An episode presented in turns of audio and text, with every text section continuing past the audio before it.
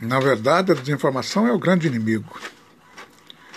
Bolsonaro está fazendo um governo tão bom, excelente, tão bom, que as gerações futuras o terão como exemplo. Haja vista seus ministros, alguns que já são absolutamente irrepreensíveis. Não vou citar aqui o nome, que são a maioria deles, a maioria dos ministros dele.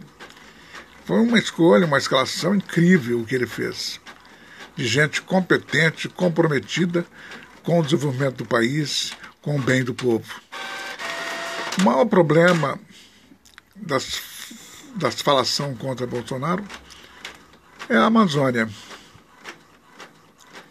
Veja bem, a Amazônia, que envolve dois terços de todo o território nacional. E os estrangeiros treme de medo que usemos toda a riqueza da Amazônia e aí enriqueçamos muito. Alguns brasileiros que não usam a massa encefálica apoiam a esses estrangeiros canalhas. Porque os estrangeiros que têm consciência sabem que os brasileiros têm todo o direito de bem usar o seu território.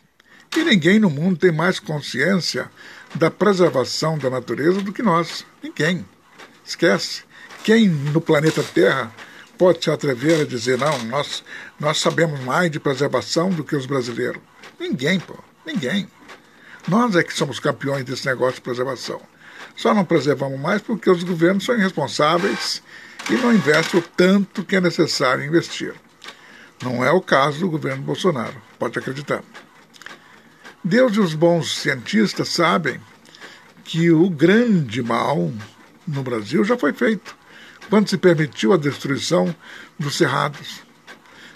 Não se fizeram leis que obrigassem, que incentivassem, ainda que fosse com recurso público, a preservação, ao menos de parte do território onde se encontravam, sinceramente, a maior parte dos milagres da natureza. Era no Cerrado. A Amazônia deve ser preservada como o Cerrado deveria ter sido. Nada mais não.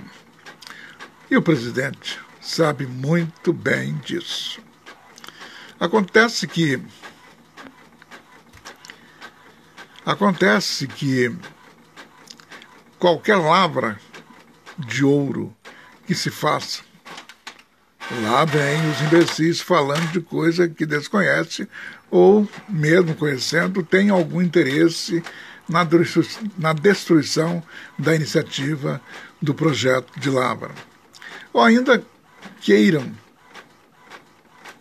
eles a se tornarem lavradores ou extratores, participantes, etc., do projeto em, em questão. Daí arranja encrenca, fica falando, pega a. lança a mão da imprensa marrom para jogar lama no projeto. Quem conhece, quem foi lá, quem conviveu lá, sabe muito bem de que lado está a razão. O povo menos idiotizado, ainda que não simpatize com o jeito do presidente, precisa apoiar a esse grande homem. É o que eu digo.